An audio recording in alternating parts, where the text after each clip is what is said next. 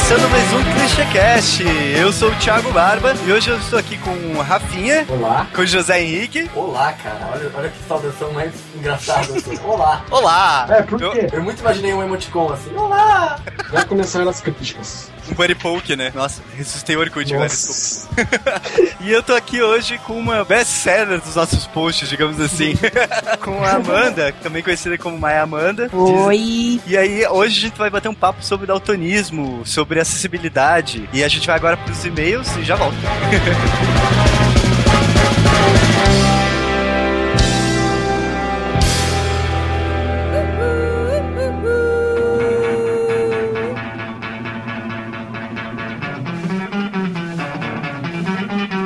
Aê, voltamos para leitura de comentários, e-mails e afins. Desta vez a gente teve um recorde de comentários. Pois é, mais uma vez. Galera, vamos começar a comentar, por favor? É, porque é mentira, a gente continua com a mesma média, baixa. Mas a gente vai fazer uma coisa diferente agora. Fazer uma promoçãozinha de Natal. Exatamente, especial, cedida por quem, Thiago? Pela John Walkner, uma marca de um amigo nosso aqui de Curitiba. A marca começou em Laje já há 10 anos. E eles estão divulgando agora a coleção de 10 anos da marca. E o Thiago já participou como garoto propaganda dessa. pois é, todo ano eles lançam uma coleção diferente e tal. Esse ano foi lançada a coleção com o tema barbearia e a gente combinou e eu tirei a barba no vídeo. Se você não viu, esse vídeo vale a pena, tá do post aqui. Acho que todo mundo viu, né? Acho que foi um momento de comoção, comoção. É, pois é, dá pra chorar. Sua barba. Porra, fiquei triste. E a descoberta de uma cara de criancinha que você tem. É uma cara de pomba. Mas dá uma olhada, essa nova coleção tá relembrando os velhos tempos da marca. E a gente vai sortear uma camiseta. Como que a gente vai fazer, Zé? É bem simples. Basta comentar no post com a opção de publicar no Facebook. Você já vai estar concorrendo. A gente vai fazer um sorteio dos comentários que a gente tiver. Massa. E a marca é massa porque assim, ela começou pequena, os amigos desenhavam, quem comprava desenhava e a marca foi crescendo assim, de boca em boca e tal. Então espero que vocês gostem das estampas, são bem massa, são bem expressivas e tal, bem legal. E assim, ó, se, se continuar a média de comentários, que a gente tem uma média de 2 a 3 comentários, olha a sua chance de ganhar a camiseta, hein? É enorme. Pois é. Aliás, entra lá, comenta no revistaclichê.com.br, dá uma curtida nos nossos posts, dá uma lida nos posts até da Maia Amanda e tal. Acho que você vai curtir nosso site.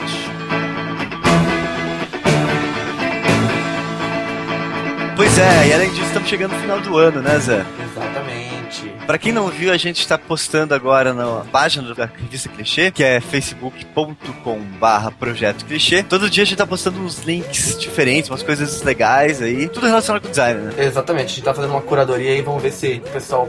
A recepção tá legal, a gente tá ganhando uns likes bem legais ali, o pessoal tá gostando, tá comentando também lá, tá compartilhando, tá dando share, acho que a gente tá conseguindo alguns conteúdos diferentes do que sempre tem aí na, na mídia tradicional. Pois é, essa semana a gente fez uma coisa diferente também, fizemos um bate-papo clichê. Exato, foi muito bom, tivemos ideias aí pro ano que vem, porque ano que vem teremos edição 4. E finalmente! Então, assim, se você curte o nosso projeto, se você tem ideias legais, cara, deixa nos comentários para temas, o que vocês imaginam que a gente possa abordar, tanto nos podcasts quanto em matérias, ou então na revista impressa mesmo. É, provavelmente ano que vem a gente vai lançar um catarsezinho, então fiquem espertos aí. E a gente vai continuar com os podcasts agora nesse, nesse meio tempo, né? Então é isso, vamos para o papo com o daltonismo. Ficou bem engraçado esse podcast, espero que vocês curtam e a gente se vê daqui duas semanas.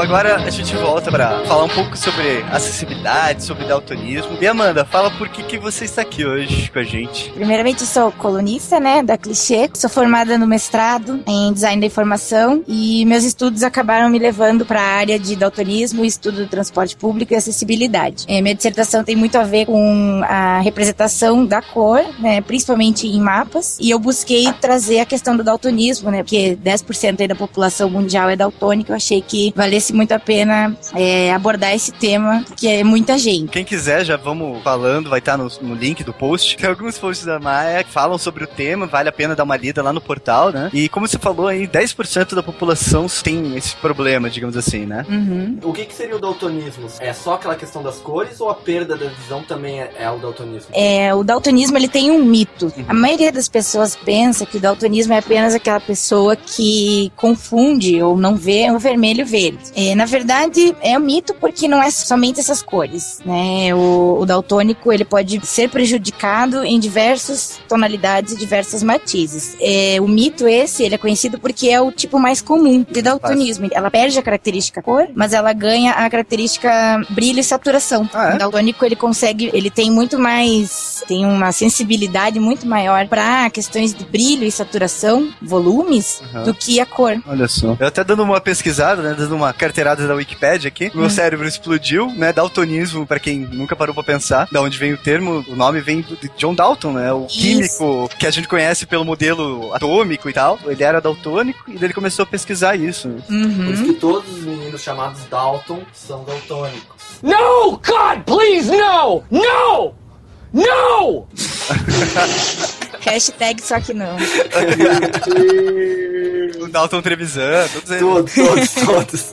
daltonismo, então, ele é uma- um problema na percepção das luzes, né? Da percepção das Isso. cores por Isso. causa dos bastonetes, né? Alguma coisa assim, né? É, então, é, na verdade, pra gente entender o daltonismo, a gente precisa entender um pouquinho de como funciona o aparelho óptico humano, né? Aham. É, no olho, a gente tem uma, uma partezinha lá que se chama retina. E lá nós temos dois tipos de células diferentes. Uma são os bastonetes, justo eh, que você falou, e outras são os cones. É, só que eles têm diferenças entre si. Os bastonetes, eles são responsáveis pela visão noturna, pela distinção da forma, do movimento, ajuda o, né, o olho a detectar objetos. Os bastonetes servem para isso, né? Questões de volume. Agora, os cones que são os responsáveis pela visualização da cor. Os cones que a gente tem, eles são basicamente de três tipos. Eles são sensíveis a três tipos de comprimentos de ondas de luz. Que daí vem a onda, a onda longa, que seria assim, a onda mais longa do espectro luminoso é, é mais pro vermelho. A onda mais curta, ela é mais pro azul. E o meio termo, que seria a média, é a área dos verdes. Nesse contexto, né, a gente consegue concluir esses três tipos de cone faz com que a gente visualize todo o restante do espectro, né? E cada um deles de acordo com essas cores, no caso o vermelho, o verde e o azul. Inclusive os tipos de daltonismo são baseados nesses três tipos de cones, né? Por exemplo, um daltônico que tem é, dificuldade de visualizar o vermelho e verde, ele tem ou uma deficiência nos cones que sofrem estímulo da luz, né? Ou eles têm uma ausência desses cones. Esse é o tipo mais raro de daltonismo, né? A questão Não, esse é o tipo mais é o mais comum, comum. vermelho e verde. O azul é o mais raro. O azul é o mais raro, isso. Mas tem o quarto cone, que é o cone verão, né? Que vai ter agora em Ah. Goiânia.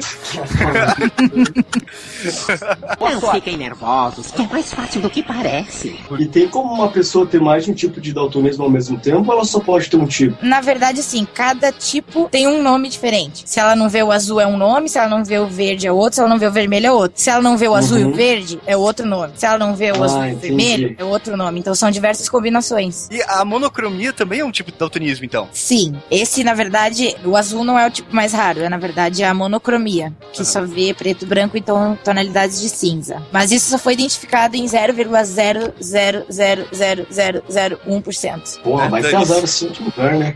Foda-se. Eu acho que, acho que é o Neil Harbison, alguma coisa assim, que ele, tem, ele palestrou na Campus Party, que ele tem esse daltonismo desse ah, tipo. é verdade, é ele mesmo, né? Comenta do projeto que ele desenvolveu com outros cientistas, que ele transformou as cores em, em sons, para ele poder se comunicar. Não sei se vocês viram isso. Ah, não, que legal. Porra, não, que bacana. Eu vi na Não, é bem legal o projeto assim, porque, então assim, ele tem um, um olho, na verdade, é um, é um um olho cibernético, Tem dois olhos. dois olhos.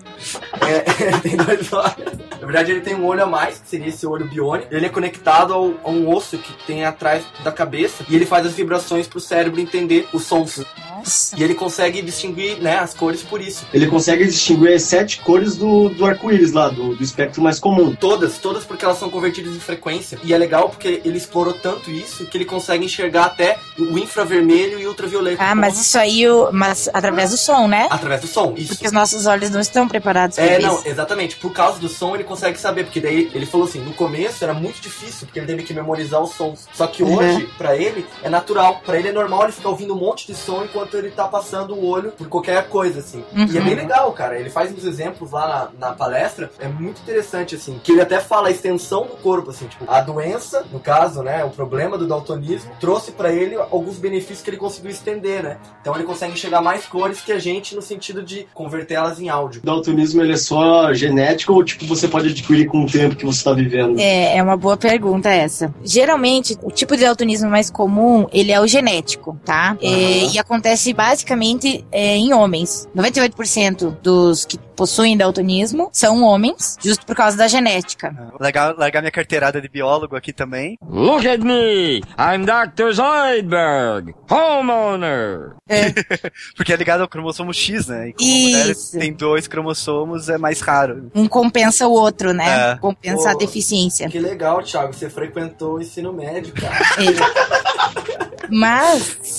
Mas, assim, é, existe também uma forma de adquirir com o tempo daltonismo, mas são formas mais raras. Como que se adquire, né? É, em acidentes, ingestão de alguns remédios, que com o tempo eles vão prejudicando essa parte da visão. E o daltonismo não tem cura. Não, não tem cura. Ele, inclusive, já tem diversas pesquisas tentando criar um óculos, tipo esses óculos 3D, mas não adianta. A pessoa não vê o vermelho, não adianta tu colocar uma tela vermelha na frente dele, entendeu?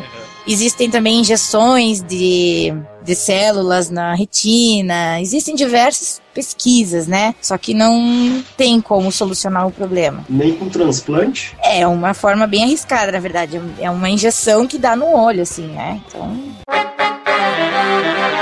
Na minha dissertação de mestrado, eu acabei lendo um livro do Oliver Sacks, não sei se vocês conhecem, um antropólogo em Marte. E lá ele conta a história de um, de um senhor que ele tava. Ele é pintor, esse senhor, né? E ele tava dirigindo o carro dele. Eu não lembro se ele deu uma parada brusca ou se ele bateu o carro, não lembro. Enfim, ele simplesmente, depois daquele momento, ele parou de enxergar as cores. Então ele começou a contar a história de como era o antes e o depois. Por exemplo, que ele olhava pra mulher dele e que a mulher dele tinha uma, uma pele de cor de rato. Que ele sentia nojo da pele da mulher dele, porque ele tava vendo tudo em, em tons de cinza. Caraca. Então ele conta diversas situações assim que são, são bem engraçadas, assim, bem interessantes de, de, de ler, quem tiver interesse, claro. Porque imagina só se, se a gente um dia simplesmente para de ver as cores, né? É bem diferente você nascer sem ver cor nenhuma Uhum. e você de uma hora pra outra parar. toda percepção pra tudo, né? Tem até um, um, um dos posts que você fala sobre o McDonald's e a Coca e tal, que a gente tá tão agregado à cor, aos produtos e às coisas, que se a gente perde essa visão, a gente fica meio estranho, né? Meio bem estranho. Uma vez eu tava na- lá na UTFPR e, e uma menina ela veio perguntar pra mim,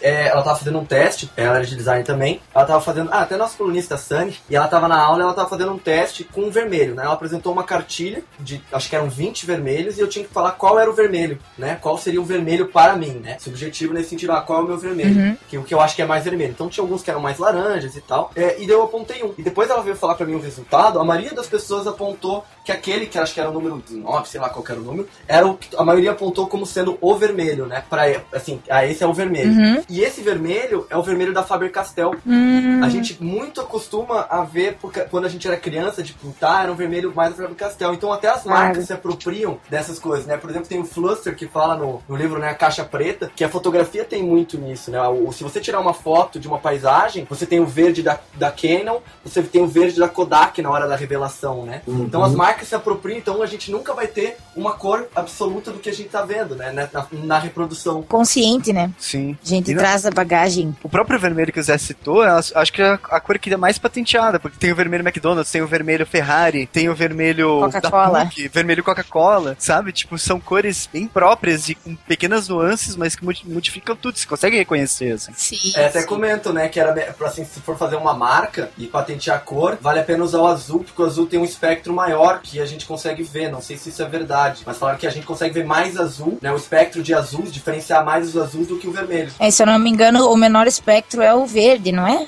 Acho que é. Minha carteira de científico acabou no bloco passado. Mas eu, eu sei que, por exemplo, o azul é uma das cores mais difíceis para trabalhar, porque ele tem nuances muito diferentes da cor luz para cor pigmento, né? Aham. E você conseguir chegar no mesmo nível nas duas é bem complicado. Assim. É, 80% hoje das informações que a gente recebe é, são visuais. Né? Só 20% são através do tato, do olfato, né? E desses 80%, 40% é cor. Então, é, a cor ela tem um impacto muito grande mesmo na, na comunicação, no- na hora de escolher um produto, na hora de assistir um filme. Vocês conhecem aquele restaurante chamado Banked Potato? Tem nos shoppings. Aquela batata assada que você coloca estrogonofe e batata palha dentro. Isso. essa mesmo. Agora já tem outros lugares, tem o The Subs, enfim. Mas essa Banked em espe- em específico, alguns anos atrás, um, dois anos atrás, você passava ali na frente, você não vê ninguém. Se bem que até hoje tu não vê muito movimento. Mas tu passa na frente do restaurante, tu vê, to ó, McDonald's lotado, Burger King lotado, Subway lotado. Aí você passa ali na frente do, do Banked, ninguém. Aí, depois de um tempo, eu, depois de estudar, em conversa com alguns amigos, eu, a gente chegou à conclusão de que o maior erro deles é justamente a cor que eles aplicaram no PDV. Se vocês vão olhar a fachada do Mac, é amarelo e vermelho. Aham. A do Subway é amarelo e verde. Do Burger King também tem, tem azul, mas tem bastante vermelho, cores É, quentes, cores que chamam atenção e lembram um alimento. Agora tu vai ver a fachada do bem que dela é azul clara. Você não remete a nenhum alimento saboroso, nem, nenhum alimento, né, na verdade. É verdade. Quem diria, quem dirá saboroso? Você Justamente. conseguiria comer uma maçã azul? É, pois é. Até a própria natureza, né? Já que você falou isso, a natureza mesmo se carrega disso. Você pode ver que frutas e coisas que dependem, por exemplo, dos animais pra pra ser semeada e tal, elas têm cores bem mais puxadas pro amarelo e pro vermelho pra poder se dissipar mais, mais rápido, né? Tirando o pinhão e o nosso gralha azul. Um- um- até uma coisa que a gente esqueceu de falar no começo, que agora é dia 5 de dezembro, é o Dia Mundial da Acessibilidade, né? E é até um, um dos motivos que a gente tá fazendo esse programa. E falando, né, do nosso universo online e, e telas de computador e impressos e tal, a, a gente, como designer, a gente tem uma função bem, bem específica em projetar para todas essas pessoas. Né? Como que a gente pode, de certa forma, ajudar nos projetos? Ou como que a gente pode ver isso nos projetos? O que eu notei no- na- nas minhas pesquisas é que são poucas as iniciativas mesmo para aprimorar, para melhorar né, a acessibilidade em relação ao daltônico. Um, o meu estudo foi um dos únicos, pelo menos na área de transporte público. Aham. Porque se você vai ver, é, você vai, vai entrar no transporte público de Curitiba. Você vai lá, tem uma mulherzinha falando.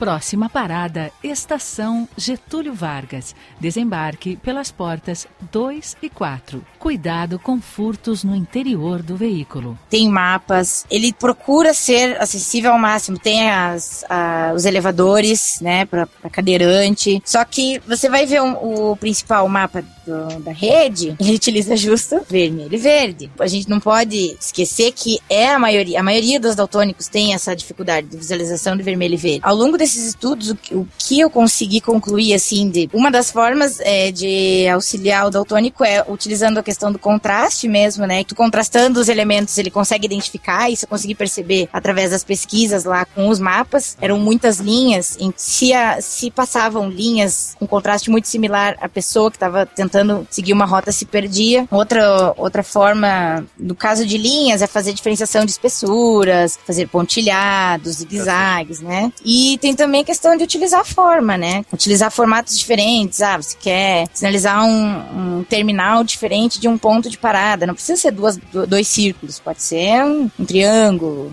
pode ser um losango, enfim. É, são pequenas coisas que se a gente aplicar durante as nossas práticas diárias, né, a gente consegue facilitar o uso também para o daltônico. Só que assim, eu sou bem realista. Sim. Eu não acho que a gente de- deva é, adaptar todos os materiais para o daltônico. Eu Não. acho desnecessário. E Até uma vez eu você- assisti uma palestra de uma moça que queria fazer placas de ruas onde era fundo e texto e ela queria fazer um- uma cor que daltônico pudesse ver.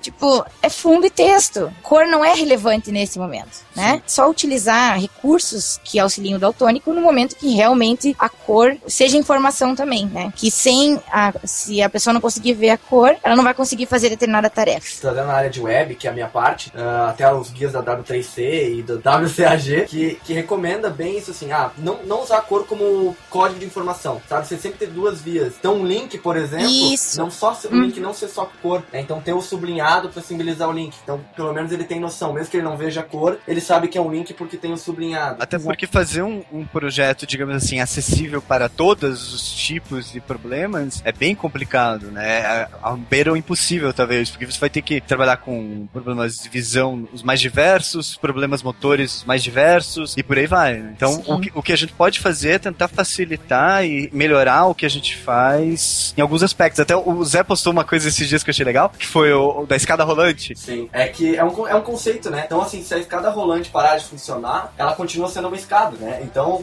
a gente pode usar o, os máximos de tecnologia possível, só que o básico sempre tem que estar ali para continuar sendo usado. Então, a escada não ficou desativada, né? Você ainda consegue subir, você consegue usar ela. Então, é esse sentido, assim, tentar usar as tecnologias, mas sem é, excluir pessoas. O que, que você acha nessa questão de, de acessibilidade? Isso é uma responsabilidade? É uma oportunidade de mercado? Se a gente pegar que 24% da população brasileira tem alguma deficiência, qualquer que seja, ou é um, é é um adicional de projeto? Assim, porque muitas empresas não fazem, ah, porque toma tempo. A acessibilidade a gente pode ver como uma oportunidade, sabe? É, eu morei fora, morei eh, na Europa e eu vi como as coisas lá são muito simples e são muito mais acessíveis do que aqui. Então, assim, eu acredito assim, se os, se os outros países conseguem fazer, por que, que a gente não vai conseguir também? Sim. Eu acho que a gente teve, digo no passado, porque não dá mais tempo, mas a gente teve aí uma oportunidade muito boa de melhorar e, e- e focar bastante na acessibilidade com a questão da Copa. Só que, eu- como eu disse, eu digo teve porque eu mesma tentei ir na, na prefeitura para apresentar o projeto de mestrado e eles não estão interessados, né? Tipo, na, na- questão de tentar adaptar símbolos gráficos para a identificação das linhas de transporte público de Curitiba. Eu acho assim que a gente teve essa oportunidade e que agora a gente vai ter de novo com as Olimpíadas. Eu acho que a gente deveria sim eh, se mexer para isso, né? Porque, por exemplo, Curitiba já é uma cidade considerada é modelo, né? Já é uma cidade de modelo. Mas se você vai para Porto Alegre, por exemplo, eh, as ruas nem todas têm o, as guias rebaixadas para o cadeirante subir. Enfim, são. eu- falando do ambiente urbano mesmo, né? É, eu fiz um estudo uma vez que perguntava justo por que, que as pessoas não planejavam, né? Muito para daltônico e para outras pessoas que precisam, né? O que eu consegui concluir é que parte disso vem muito do, do nosso cliente. Né? O nosso cliente não quer investir o dinheiro nele em pesquisa para melhorar o produto dele, para ser acessível ao produto dele. A maioria, não, não querendo generalizar, né? Mas eles visam mais o, o- o lucro e não querem fazer esse investimento aí para melhorar os produtos. Então, um pouco de desconhecimento de parte da gente, que a gente também tem que. Aham. Ah, o cara não, não, não, não quer fazer um negócio acessível, ele não quer fazer uma, uma mesa pro, pro, pro canhoto. Mas por que, que eu não vou sugerir para ele fazer uma mesa pro canhoto? Isso também pode ser iniciativa da gente, não só de- do, do cliente, né? Tem o, o Reinaldo Ferraz, que ele é, ele é membro da W3C, ele tem uma frase bem legal assim que ele fala: a partir do momento que você começa a investir em acessibilidade no seu projeto,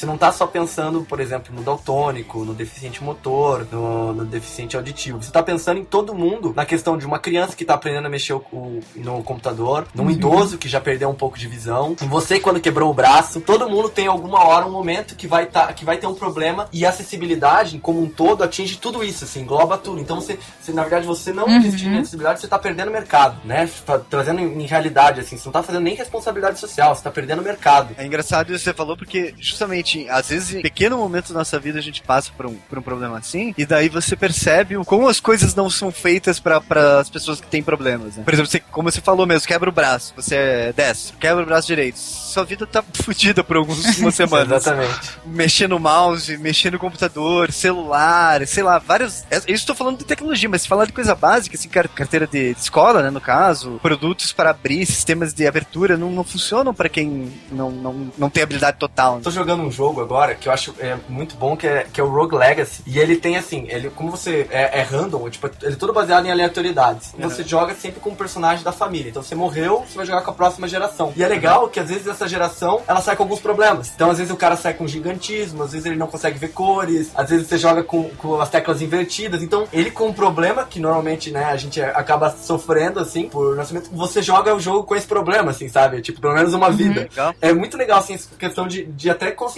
sabe? Como as coisas acontecem. Tem pessoas que não, não veem, né? Tem a visão né, distorcida. É, é bem legal, assim. Num, num dos posts você cita um aplicativo para o iPhone que você pode ter uma visão de, de um daltônico, digamos assim, né? Uhum. Você lembra o nome? Color Oracle e tem o Color Edge. Color Oracle ele simula o- os tipos de daltonismo, né? Como é que ele simula? Ele tem na ele divide a tela em quatro. Numa das telas mostra a visualização normal. Você aponta o teu celular, né, para algum objeto, alguma coisa, e ele mostra nessa tela a visualização normal. Na segunda tela tem um Pzinho, P de pato, né, que é uma uma legenda que significa protano, que é como se fosse uma inicial de tipo do daltonismo, porque do Prefixo. protano vão derivar é, protanomalia e protanopia, que são dois tipos de daltonismo relacionado ao cone de visualização vermelha. Então a inicial protano é relacionada diretamente ao vermelho. Quando você olhar para essa tela, você vai ver que você não vai ver nada, nenhuma cor vermelha. Você vai ver todas as outras, no caso o verde e o azul, né? Mas o vermelho não participa da composição daquela imagem. Em uma outra tela,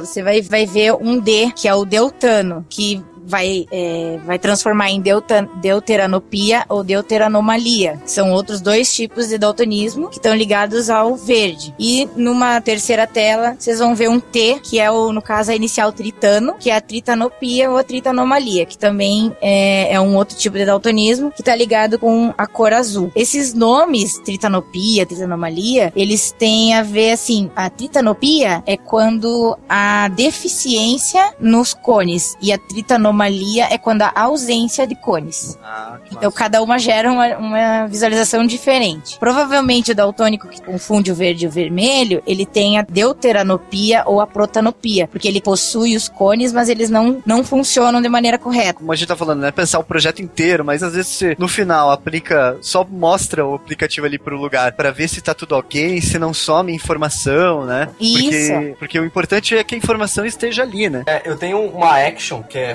desenvolvida pelo Bijango Aham. para Photoshop, que você roda e ele gera quatro imagens com bem a, a diferenciação da cor da protonopia, deuteranopia lá e a tri- os três tipos principais lá, né? Ai, que burro, dá zero pra ele. Então, Deixa quieto os nomes.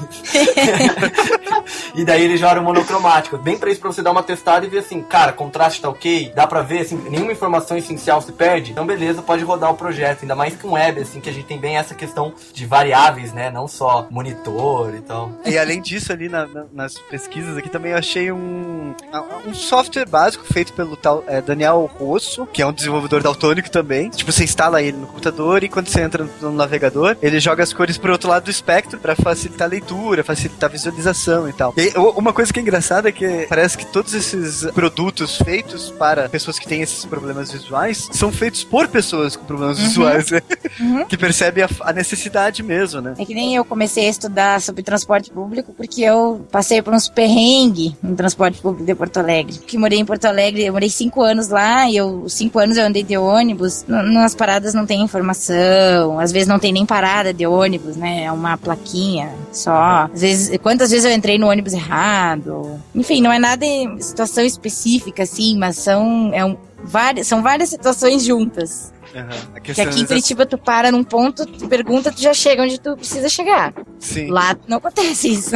É, não, e isso, isso acontece na grande maioria das cidades do Brasil, na realidade. São Paulo, o próprio Rio de Janeiro, essas. Brasília, é complicado pra caramba pegar ônibus lá. Sim. Ah, é legal falar também que tem algumas profissões que não, daltônico não pode exercer, né? Que é o Pois caso é. do piloto, ele pode ser também eletricista. Não pode ser desarmador de bomba. Corte o fio vermelho. Não. É, exato. terrorists win. Conheço algumas histórias, algumas pessoas que perceberam que eram daltônicas assim com seus 40, 50 anos, assim. Pra você perceber o daltonismo, tem alguns testezinhos básicos, né? Que você pode fazer até online. Sim. Se você jogar ali no, no Google teste de cores Ishihara, você vai achar aquele que é mais clássico, várias lâminas Lâminas com, com números. diversos. Uma montagem de números e letras com cores e contrastes diferentes. Por exemplo, uma pessoa normal vê 6, um daltônico vê B, um Não tipo de nada. daltonismo vê B e outro vê 6, enquanto que o não daltônico vê um 8, por exemplo. Então, se você sempre entra naquelas discussões de família do tipo isso é azul ou verde, dá uma olhada nesses, nesses testes, vai que, né? Aí você estava falando até da- de soluções gráficas pra isso, né? Porque, por exemplo, o cara que é cego, pra ele não dar dinheiro errado, ou ele não vestir meias de cores diferentes, ele tem normalmente um sistema próprio de braille, alguma coisa assim, né? O cara que é daltônico, ele pode usar vários sisteminhas, né? Então, eh, ao longo das minhas pesquisas, eu encontrei um português lá do- da Universidade do- do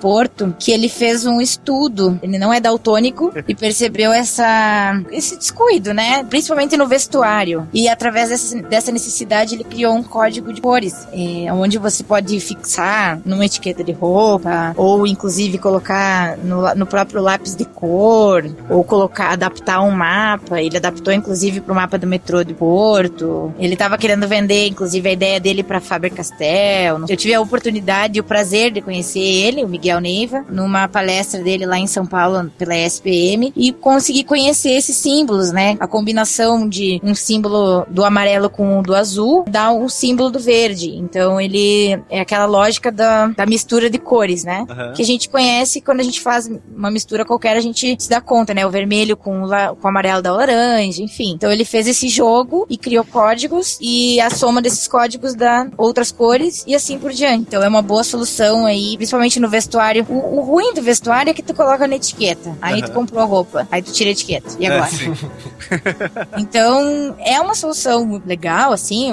A criação dos códigos foi, foi uma ideia muito boa, muito eficiente que ele teve. Aham. É só a gente pensar aí em como adaptar, né? Sim. Por exemplo, no mapa aqui de Curitiba dava tranquilamente pra gente adaptar ali os, os símbolos para que, o- pra que o pessoal conseguisse visualizar. É, falando dessa, dessa questão aí que o Miguel Neiva ele percebeu essa, essa questão do daltonismo por causa do, do vestuário, das pessoas que. Tem aquele caso da- das duas irmãs lá da, da fábrica de Petrópolis, que elas chamam fábrica de roupa, que elas criaram aquele cabide inteligente, né? Que é um cabide que você pode gravar um comando de voz e quando você aperta um outro botão, ele tem dois botões, então. Então, num botão você vai gravar qual é a peça de roupa que tá pendurada nesse cabide e no outro botão você aperta ele para que o cabide reproduza essa gravação. Então, pode ajudar também não só os daltônicos, é claro, mas também os deficientes visuais, para que as pessoas saibam que roupa que, que elas estão pegando naquele cabide, né? Tá, o Diego entrou.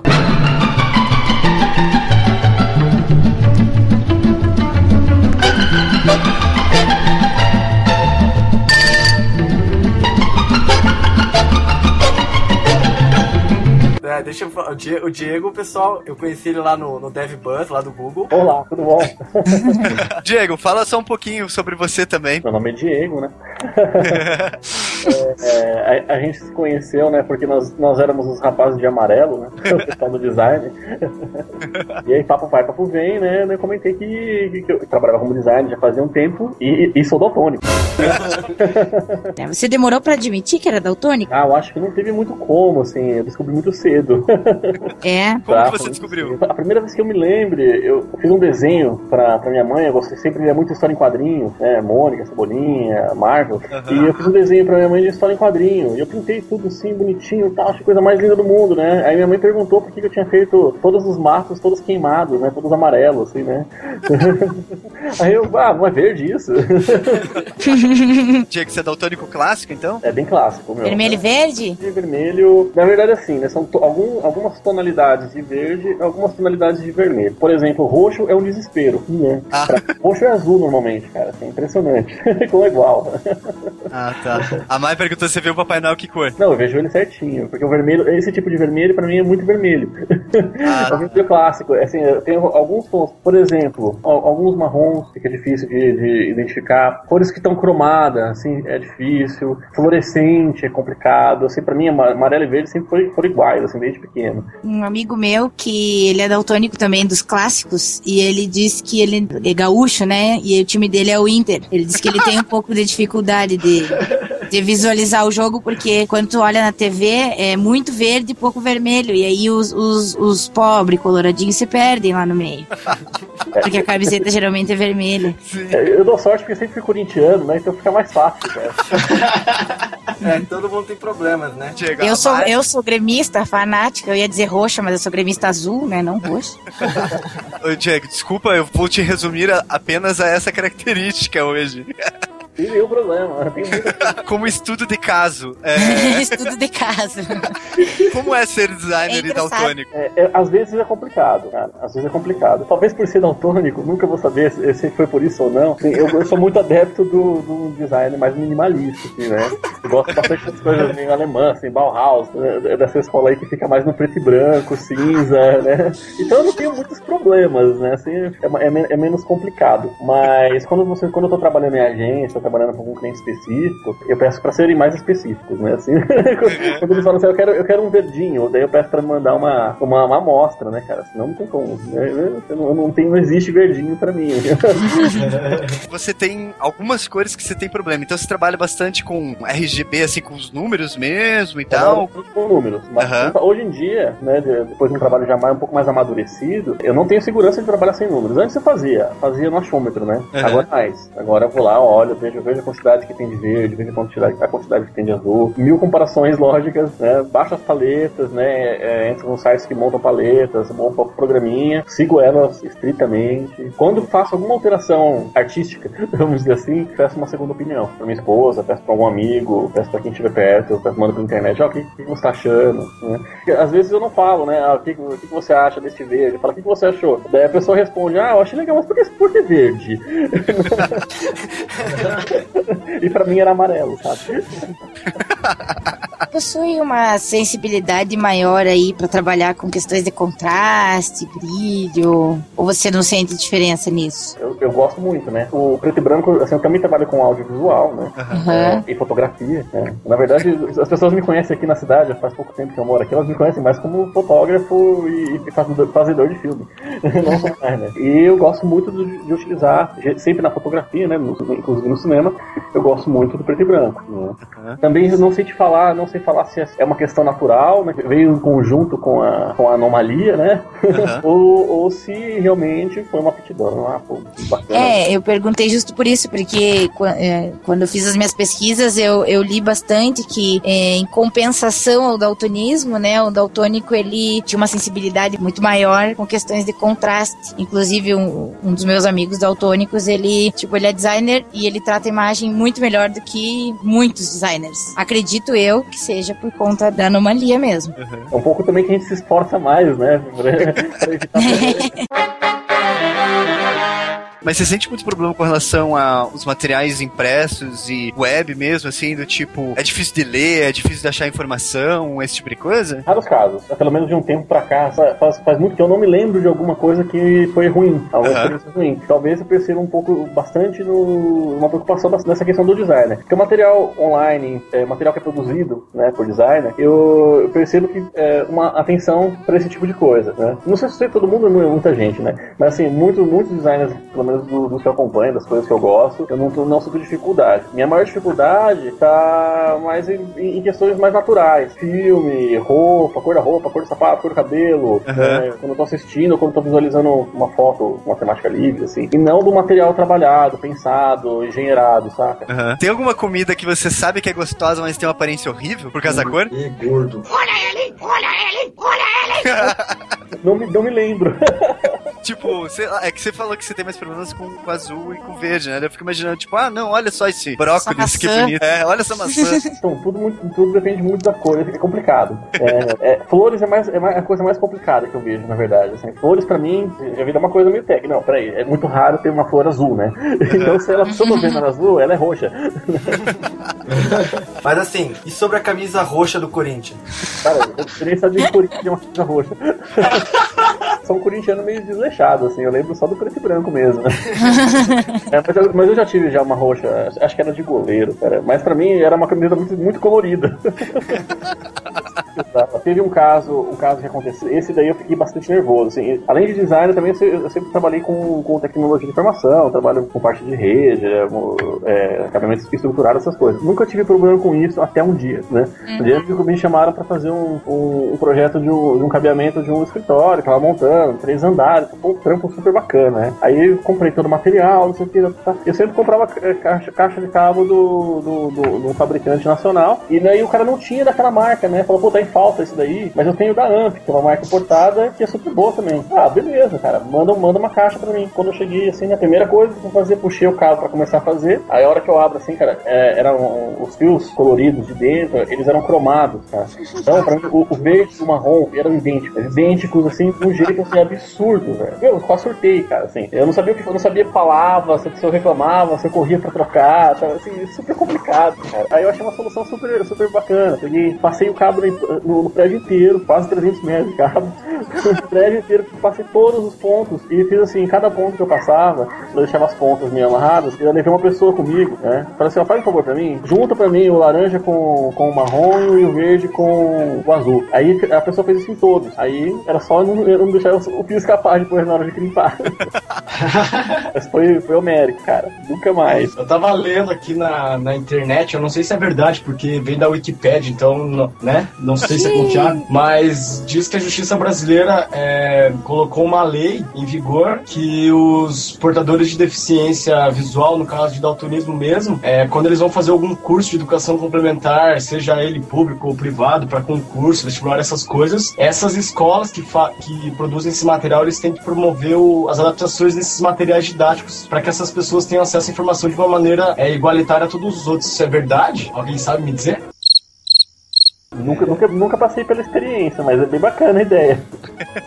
Nunca li nada a respeito. Por acaso você tem uma, você entra numa- num colégio público e você tem uma deficiência auditiva, visual, tem um trabalho pra conseguir pelo menos um cara pra traduzir, pra fazer em libras, tem esse esses negócios de compensação. Isso eu, eu já vi Certo. acontecendo. Material em braille, por aí vai, né? Aham, exatamente. Atualmente eu tô, eu tô fazendo faculdade de desenvolvimento de sistemas para internet, né? E eu percebo assim que tem uma ju- junto junto ao grupo acadêmico tem uma abertura muito grande para qualquer projeto que seja que envolva acessibilidade em qualquer área né, de interação humano-computador e, e acessibilidade. E para o cara que é cego, para o cara que tem deficiência visual de não enxergar direito ou de, ou de ter daltonismo, para cara que é surdo, para cadeirante, o que for necessário. Assim, se você chega com um projeto desse, desse âmbito, você tem um grau de aceitação maior assim para ser ouvido, para conseguir levar adiante a tua ideia. É, até tem a W3C, né, que é o órgão lá é, que regulamenta. Eles têm, eles fizeram o Todos pra Web esse ano. Era uma premiação que o primeiro colocado que tivesse o site mais acessível ganhava 5 mil reais. Assim. Então até, até a própria W3C assim, tem, tá fazendo bastante divulgação e prêmios nesse sentido pra, pra cada vez mais a gente ter uma web acessível. E a clichê ganhou? Não, eu nem escrevi clichê. Ah. É, eu acho que é isso, na realidade. Eu acho que a gente vai finalizar aqui. Se vocês quiserem dar um jabazão, É, fa- fazer o jabá, né, cara? In- Indicar o labdivino.com.br, que é o site que tem alguns trabalhos, né? Tanto de design como de audiovisual. Mais pra fazer o, o, o jabá do audiovisual, que são os filmes, né? Que filme independente, sabe? É difícil, é difícil de passar para as pessoas assistirem, né? Mas tá tudo online, dá pra ver tudo. Então, você que ah, tem uns bem coloridos também, tá? Eu gosto mais dos mas tem uns coloridos. Então, eu queria agradecer a vocês aí da Clichê por me proporcionar aí eh, ser colunista. Sou, com certeza, para mim tá sendo um trabalho muito bom, porque desde que eu terminei meu mestrado, eu não, não tenho eh, parado para fazer pesquisa, para escrever, e vocês estão me proporcionando isso de alguma forma. É uma ligação que eu ainda tenho com a, não não digo com a área acadêmica, porque as pesquisas são né, mais relax do que um mestrado, mas seguem sendo pesquisas muito boas e muito produtivas para mim. Eu espero estar contribuindo aí com vocês. E obrigada também pela, por poder participar do, do podcast. Foi a primeira vez que eu, que eu participo e gostei bastante, principalmente por poder falar de um assunto que eu gosto muito, que eu estudei por dois anos inteiros, e que é um assunto assim que é pouco falado, né? E eu sempre quis poder divulgar esse tema, de certa forma abrir os olhos das pessoas, dos designers, para que o pessoal tenha consciência de que o daltonismo existe. São muitas pessoas que têm algumas dificuldades, alguns têm umas dificuldades é, bem menores do que os outros, né? O nível de daltonismo varia muito, mas que sim, é importante a gente pensar aí que tem essa pequena parcela da população mundial que precisa da gente também. É, você já tem carteira de motorista? Pois é, tenho. Não, mas demorei muito pra tirar. Faz, faz alguns meses que ela deixou de ser permissão de uso definitiva. Agora, assim, aí já tem um caos pra contar, né, em relação a isso. Tive, sempre tive muito medo do dia que eu vou tirar a carteira, em vista do daltonismo, né? Uhum. Porque tem tons que, dependendo como for apresentada a cor, eu não vou conseguir diferenciar mesmo. E pô, fiquei super nervoso, né, no dia do teste do exame médico. Fui, é, é, tava marcado pra depois do almoço, assim, né? Fui até aqui é muito sol, quente, fui a pé, né? Cheguei, fiz o exame, passei em tudo. E mais legal ainda, consegui identificar. Vamos parar no farol, no semáforo, eu consigo identificar tranquilamente. É porque na legislação diz, né, que no- ele não diz assim, ah, o daltônico é proibido de dirigir. Diz bem certinho que o condutor, ele tem que obrigatoriamente saber distinguir as três cores do semáforo. Exato, exatamente. Então, automaticamente, ele não fala do daltônico, mas ele já deixa meio ali claro, sabe? Então, Só que, é, eu nunca olha vi que- ninguém não, pass- não conseguir a carteira por conta do daltonismo. Mas olha, olha o que aconteceu, né? Quase não foi aprovado porque eu fiquei tão nervoso, minha pressão subiu, foi a 20, 22 por 14. sabe? Caraca. Caralho, mano. Tive que fazer tratamento pra poder fazer outro exame médico depois. Mas aí era só medir a pressão. Por isso que o Diego não faz nenhum teste de cor no computador, aqueles joguinhos de designer com cor, ele não faz nada que ele fica nervoso. Aumenta a pressão, né? O melhor seria se ele tivesse falado que ele, não, ele quase não passou porque ele não conseguiu fazer a baliza.